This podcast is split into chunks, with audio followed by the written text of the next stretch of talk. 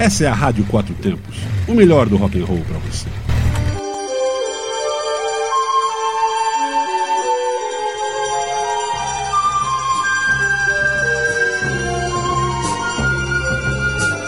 Olá, caros ouvintes da Rádio Quatro Tempos. Bem-vindos novamente a mais um Astro Quatro Tempos.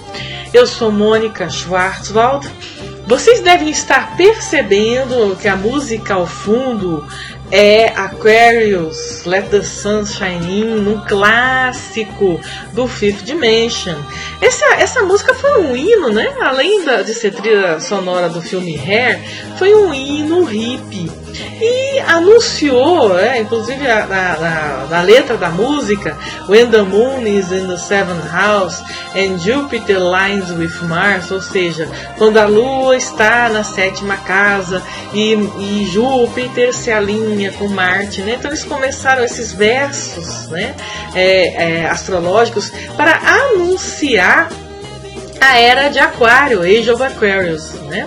A transição que, segundo o próprio Aleister Crowley, vai levar 500 anos essa transição entre a era cristã ou a era de peixes para a era de Aquário ou a era quântica, a era do deus Horus, que une aí a, a ciência e a religião, que une as dualidades. Hoje em dia, nessa é, fase de é, transição, nós estamos vivendo várias dualidades, um brigando com o outro, né? E quando e aos poucos, né? Essa, essas, esses momentos de briga, esses momentos de muita dualidade, de muita separatividade, é justamente são fases de crise. Antes de uma grande mudança, de uma grande transformação, existem é, crises, existem embates. É o que nós estamos vivenciando. Nós que estamos vivos hoje e estamos passando por essas crises, tanto no nível individual quanto no nível coletivo, nós temos um papel muito especial, tá? Primeiro é justamente é, expurgar, né, todos os nossos, todas as nossas arestas, né, é, nos, nos melhorar, nos, nos evoluir como seres humanos de uma forma espiritual, de uma forma física, emocional, mental. E outra, outro propósito de estarmos vivos é justamente espalhar essa boa nova, espalhar a, a mensagem do Age of Aquarius, espalhar essa, é, essa, essa nova filosofia da, da, do fim das dualidades, do fim da separatividade, da liberdade, da autonomia individual, do, a, da autonomia do nosso pensamento, da aproximação da ciência com a religião e não da extrema fé. Hoje nós vivemos a extrema fé na religião ou a extrema fé na ciência, só que também ao mesmo tempo percebemos que tanto a, as religiões, a espiritualidade, quanto a ciência ou o materialismo, o racionalismo é, é extremo, né? A, a, a, esse movimento pendular entre essas duas extremidades, religião e ciência, uh, estão tendo falhas, né? Tanto a espiritualidade, a religião quanto a ciência tem falhas. Nós começamos a perceber isso e entender que existe a necessidade de uma aproximação entre as duas. E outra coisa também, na segunda-feira, no dia 10 de fevereiro, fez aniversário o, um ente extremamente aquariano, que é o Cliff Burton, já falecido, infelizmente. Ele foi o primeiro baixista, aliás, o primeiro não, né? O primeiro, é, vamos dizer assim, baixista que é, gravou e fez sucesso uh, com Metallica, né? E ele nasceu no dia 10 de fevereiro de 1962 às 21 horas e 38 minutos em Castro Valley, na Califórnia. Eu consegui esses dados precisos e minuciosos uh, do, do nascimento do Cliff Burton numa edição que eu tenho aqui de uma revista chamada Cover Baixo, de fevereiro de 2003 Eu era colecionadora dessa revista e cada edição trazia na capa um baixista, né? Uh, uh, uh, aniversariante daquele mês, ou é, aquele que, que né, chamava atenção, enfim. É, e o, esse, essa revista cover baixo é, trazia o Cliff Burton na, na, na capa, né? E com os dizeres, com o lead. É, o maluco que marcou a história do, do metal. Então já o lead é da revista, o maluco, né?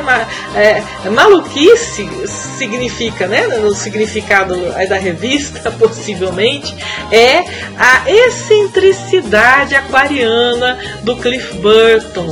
Aí, só que o Cliff Burton, ele não tinha só o sol, né? Não nasceu só com o sol na, em aquário. Ele nasceu com nada mais, nada menos que seis planetas em aquário. Ou seja, dos quatro, melhor dizendo, astros, né? Antes que algum é, é, astrônomo racional comece a falar: é, Lua e Sol não são é, planetas, né? O Sol é uma estrela, a Lua é um satélite natural. Claro, nós astrólogos sabemos disso.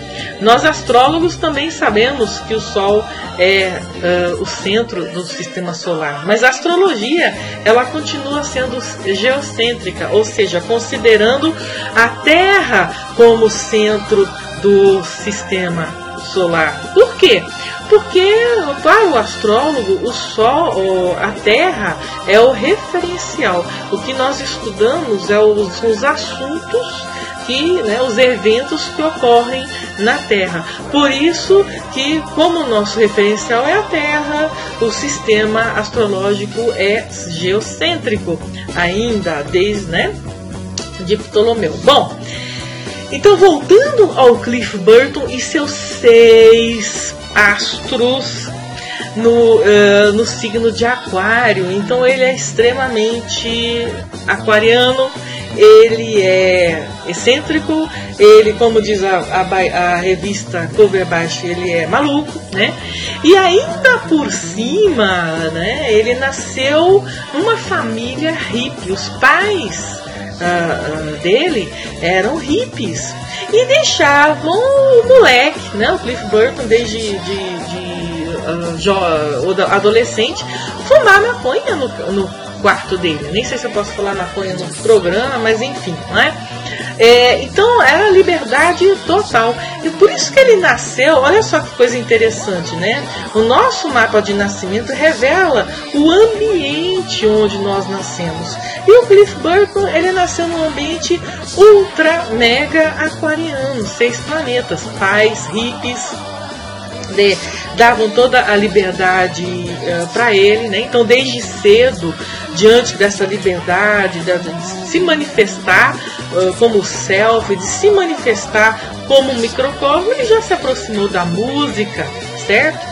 Quando os pais, quando uh, dão essa liberdade de, de manifestação e não conduzem os filhos, ó, oh, você tem que ser médico, advogado, fazer concurso, passar no concurso em Brasília, né? Quando os pais dão essa liberdade, então a criança manifesta toda essa criatividade. Foi o caso do Cliff também. O caso do Cliff e os seus seis planetas em aquário. Além dos seis planetas em aquário, ele tinha o dispositor do Sol dele, ou seja, o regente do aquário, ou de, de aquário, um dos regentes de aquário, que é Urano, fazendo oposição ao Sol. Então, essa necessidade de liberdade, de excentricidade, de novidade, é, de independência para o Cliff Burton é, era extremamente importante, né? É, ele, ele até, né, essa, essa, essa, essa manifestação, essa criatividade, essa, esse foco, quando, as pessoas, quando a pessoa nasce, inclusive, com muitos planetas em um signo só, né? Não precisa nem ser seis, tá? Pode ser uns três, quatro, que a gente já chama de stellium. Stellium para astrologia é um grupo de três ou mais planetas no mesmo signo.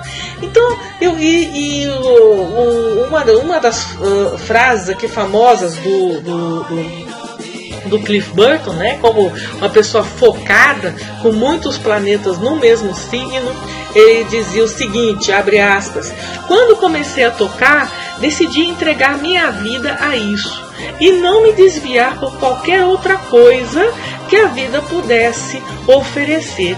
Então, é essa essa é, é, né eu, eu entrego a minha vida 100% a isso. Isso é uma coisa muito típica de pessoas que têm uma é, uma concentração planetária no signo sol. São bem focadas elas dedicam né, são, são minimalistas quase né porque dedicam a vida a um assunto é? do, do, a, a, um foco, a, a, um objetivo, a uma né, missão, vamos dizer assim, né, um propósito. E ele uh, começou, né, ele conheceu o James Hetfield e o Lars Ulrich em agosto de 82, né? E é, os dois já olharam para ele, se apaixonaram pelo baixista. Ele era criativo, né? Eu, além de tudo, é outra, outra característica revolucionária do, do, do, Cliff Burton é a forma de tocar baixo, né?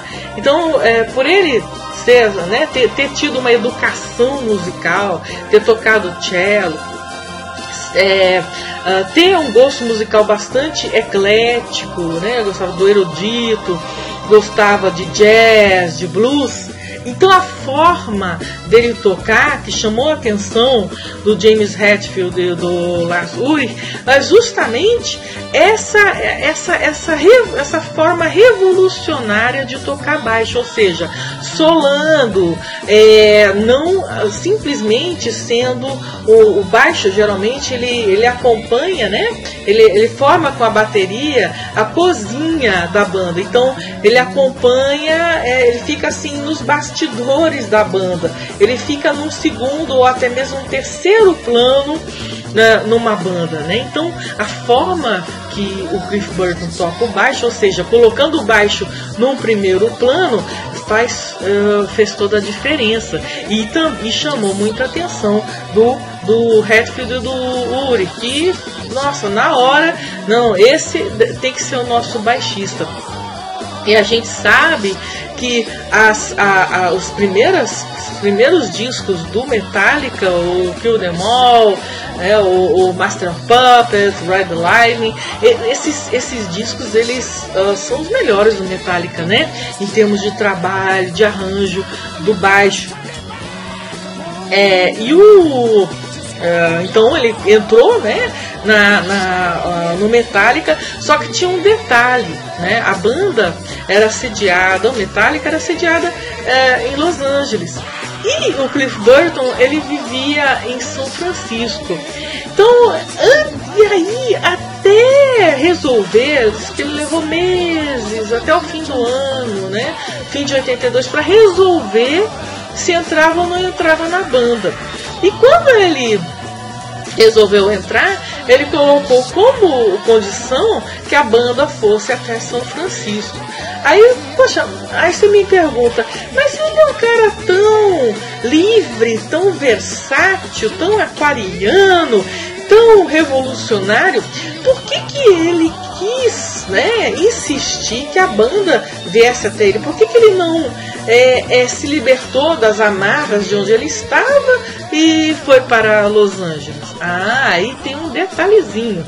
A gente falou sobre seis planetas em Aquário, mas a lua dele está em Touro. As pessoas que têm a lua, né, o signo lunar em Touro, elas não gostam de uh, mudanças, né? elas não se sentem bem com mudanças.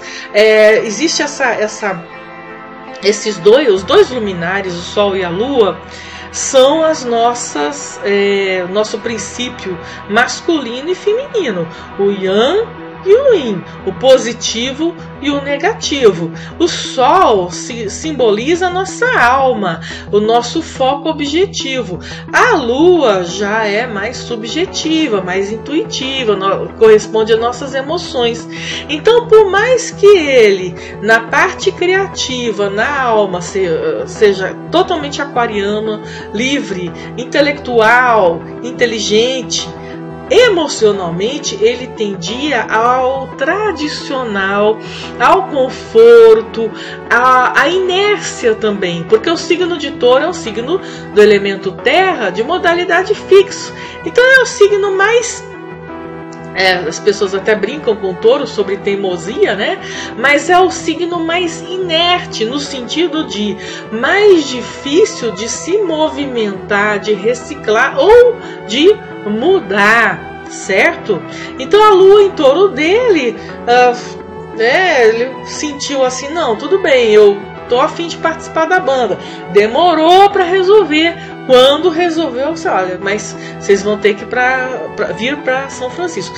Mas o, o, o Hatfield e o Yuri amaram tanto o cara, né?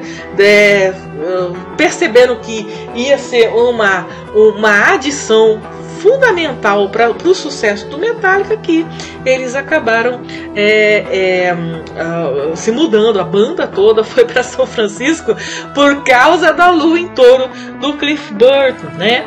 E, é, né, e, afinal de contas, na época, né, a gente está falando de 1982, no nascimento do, do, do, da nova onda do metal britânico, né? Obviamente essa essa nova né esses, o Iron Maiden o Judas Priest tal estavam influenciando aí os, o nascimento o começo de bandas nos Estados Unidos.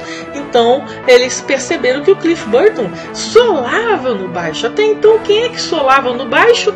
Quem é que tinha o, o, outro baixista que é o meu baixista favorito que colocava as linhas de baixo é, no primeiro plano até? O Steve Harris do Iron Maiden, né, gente? Então, é, o Cliff Burton ele chamou a atenção, olha, vai ser o nosso é, é, Steve Harris, né? E a sonoridade do, do, baixo do Cliff Burton também é totalmente diferente, totalmente criativa. Se vocês. É, eu, eu, eu, separei duas músicas que eu acho assim as do trabalho de baixo mais é, interessantes, mais fantásticos do Cliff Burton. Uma, uma delas, né? Aliás, ambas são instru instrumentais, né? A primeira é, é, do, do álbum Kill Them All, né? O primeiro que eles, que eles gravaram com o Cliff Burton é a faixa uh, Anesthesia Pulling Teeth, né? Um título meio meio estranho, né? Meio desagradável, mas a música, o solo de baixo, a música praticamente toda é um solo de baixo, é fantástica, né? É, e a segunda música que vocês vão escutar, vocês vão ouvir na sequência é a Orion, né? Que também tem solos de baixo, é, também é instrumental, tem solos de baixo. É, é ele, ele traz o baixo, né? No, no, em Orion para o centro das atenções, assim como as outras músicas, né? Ele uh, co coloca, né? Ele coloca o baixo como algo, né, um instrumento que não participa só do ritmo, mas também da melodia. Curtam aí uh, Anesthesia, Pulling Teeth e Orion do Metallica e com destaque aí pro nosso querido Cliff Burton. Bass take one.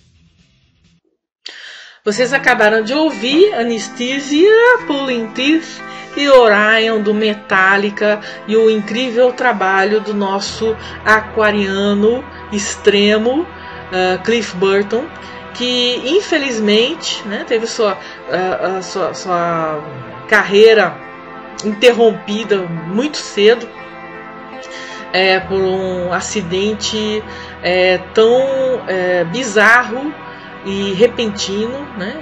até, o, até a forma de morrer dele é aquariana além de ser estranha, né, diferente, também extremamente repentina, que foi durante uma turnê no norte da Europa, na Suécia, um acidente de ônibus. O ônibus derrapou no gelo e lançou ele para fora, né, e, e, ao mesmo tempo que ele caiu fora do ônibus, o ônibus é, caiu sobre ele. Então, é, infelizmente, né, mas ele deixou o, o, o recado dele, né? É, a intensidade da concentração do foco aquariano dele foi rápido, intenso, conciso e extremamente rico.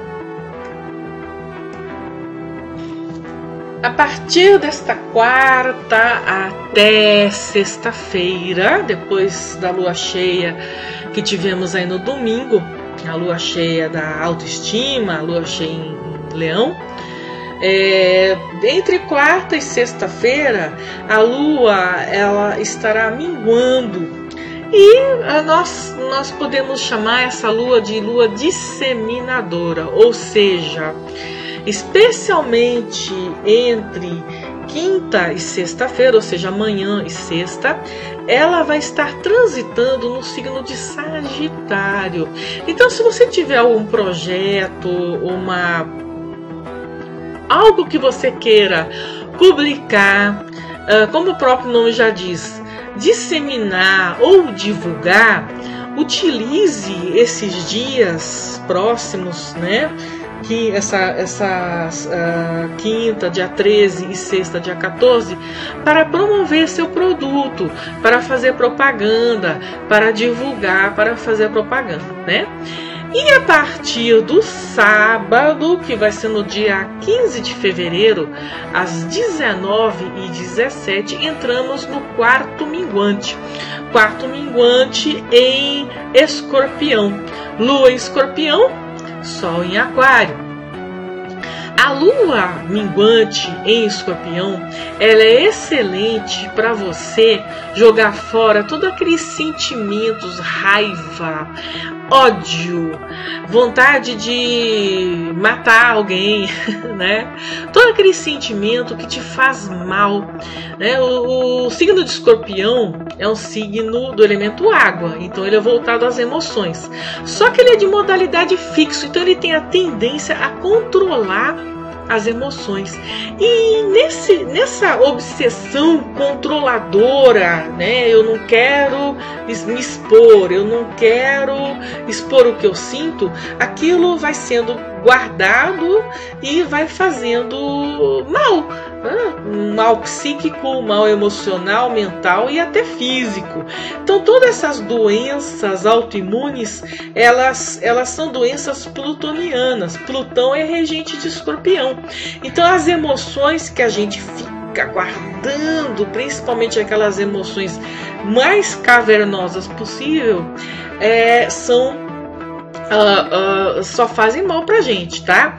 Então aproveite esse fim de semana, né? Sábado à noite, domingo, pra ritualisticamente ou até mesmo, né, pensar, olha, eu não quero mais sentir isso, né? Eu, eu, eu gosto muito de recomendar nessa, nesses momentos de lua minguante, momentos de banimento, você é, meditar. Uh, imaginando, visualizando toda a energia se concentrando no seu chakra básico, que fica três dedinhos abaixo do é, umbigo, né? Você imagine uma bexiga é, enchendo dessas emoções negativas, a raiva, é, desejo de vingança e tudo isso, né?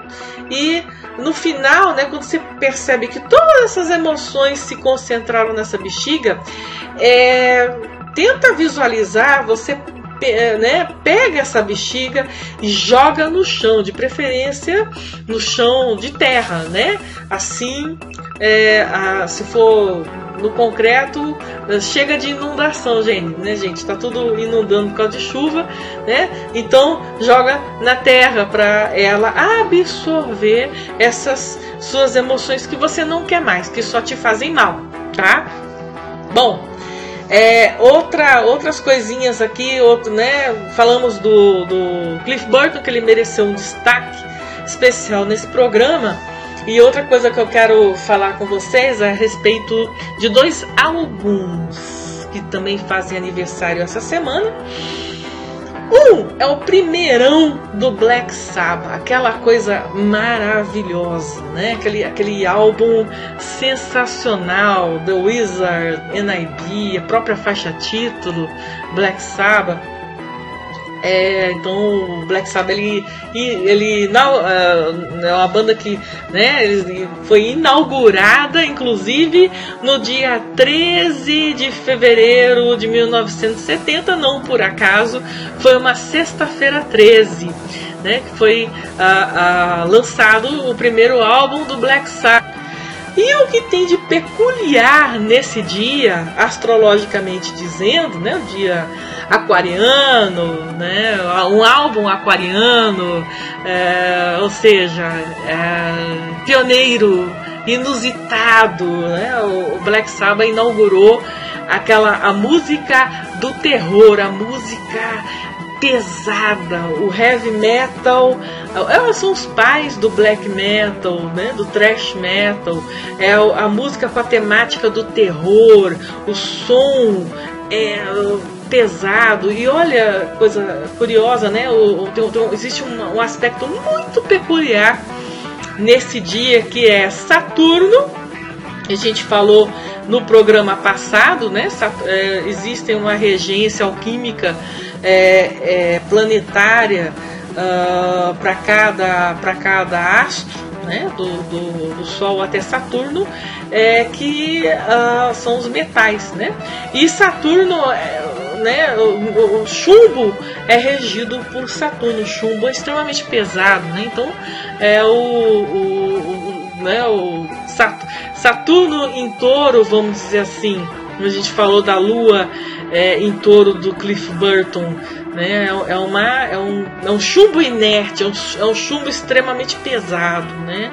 E esse Saturno em touro, então, no momento do lançamento do álbum Black Sabbath, estava fazendo um ângulo também muito tenso, que é uma quadratura, um ângulo de 90 graus, com Mercúrio no signo de Capricórnio. E Capricórnio é justamente regido por Saturno. Então, esse aspecto ele, ele evoca um peso muito grande.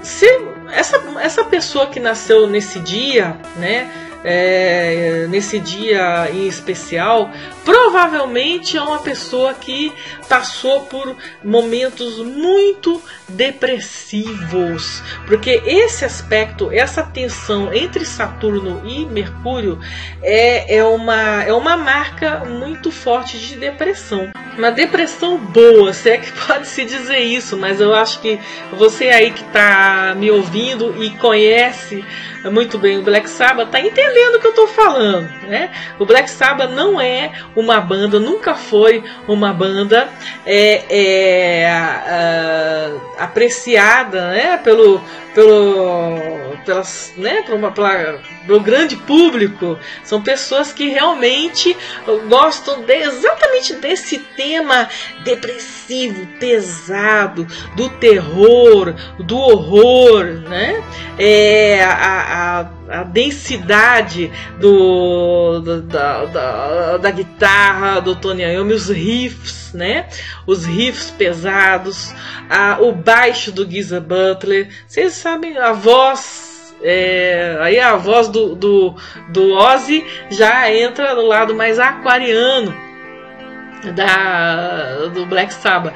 E uh, tem outra coisa, uh, nesse dia, 13 de fevereiro de 1970, uma sexta-feira, Marte estava em Ares. Então, para lançar um, um, estilo musical como o do Black Sabbath, é, precisava exatamente dessa força guerreira, pioneira, iniciática de Marte e Ares. Bom, o segundo, esse 13 de fevereiro, o segundo álbum né, que foi lançado na, né, nessa, nesse, nesse, nessa semana né, de, de, de que a gente está falando agora. E foi esse álbum é, foi lançado no dia 15 de fevereiro em 74 é o Burn do Deep Purple. Outra obra-prima, né, gente? Black Sabbath, primeiro álbum né, pioneirismo do som pesado, é, cavernoso. Bando de Purple, outra obra-prima, e estreia, né, do, do, do, estreia e estrelato do David Coverdale nos vocais e Glenn Hughes no baixo e nos vocais também. Dois monstros nasceram através da, do lançamento desse disco Bando de Purple, 15 de fevereiro de 1974. Também aniversariando nesse, é, nessa semana. Então, o primeirão do Black Sabbath fazendo, completando, é, vai completar amanhã, dia 13 de fevereiro, 50 anos. E o Burn do Deep Purple primeiro né, álbum de estreia com Coverdale nos vocais, Glenn Hughes no baixo, grande baixista, grande vocalista, The Voice of Rock, completando no, no sábado, dia 15 de fevereiro, 46 anos. Agora, o interessante é o seguinte, é, e é, ambos, ambas obras-primas, esses álbuns magníficos, e eu vou é, tocar essas faixas é, logo depois que eu acabar com o meu é, blá blá blá. É, são uh, as, essas as faixas títulos falam de bruxas, né? O Black Sabbath fala de uma missa negra, né? A pessoa, a pessoa se aproximando, né? A letra, né? A pessoa se aproximando, vendo o que está acontecendo, umas, umas figuras, umas pessoas vestidas de negro, né? E, e uh, a própria narrativa da letra da, da faixa título Black Sabbath é uh, parece uma narrativa de um filme de terror, né? E a faixa título Burn né, é, uma, é uma bruxa é, com raiva, a exemplo de, um, de uma da, da lua em escorpião, aí, né, a partir do dia 15 mesmo, né, 15 de fevereiro. A lua minguante em escorpião, a Burn uh, narra, né? A letra de Burn narra, a, inclusive a letra é do Blackmore, do Rich Blackmore, que guitarrista fantástico, narram uma bruxa, é, é, é, né, as profecias de uma, de uma bruxa, né, e uh, falando burn ou queime, né, é como, é como se fosse assim a bruxa é, se manifestando, ou seja, né, é, manifestando a raiva e ao invés de ser queimada, é, queimando, burn, né? Então é isso aí, pessoal. Com vocês, Black Sabbath, faixa título. E logo depois, na sequência, Burn, faixa título do mesmo álbum, que estão aniversariando essa semana e que uh, falam aí, né? Vamos falar, Missa, Missa Negra é outra, a vingança da bruxa, né? Lembrando, ouçam aí esse álbum, essa faixa título Banho, aí na, na lua do quarto minguante aí do dia 15, em homenagem ao próprio álbum. Um grande abraço e até a próxima quarta. Tchau, tchau!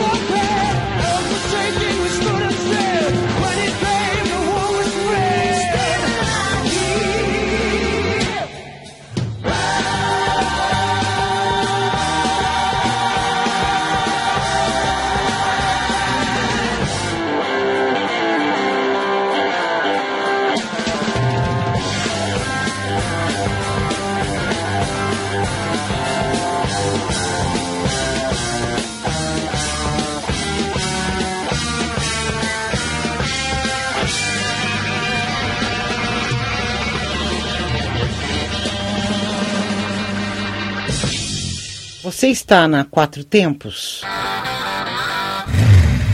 Essa é a Rádio Quatro Tempos, o melhor do rock and roll para você.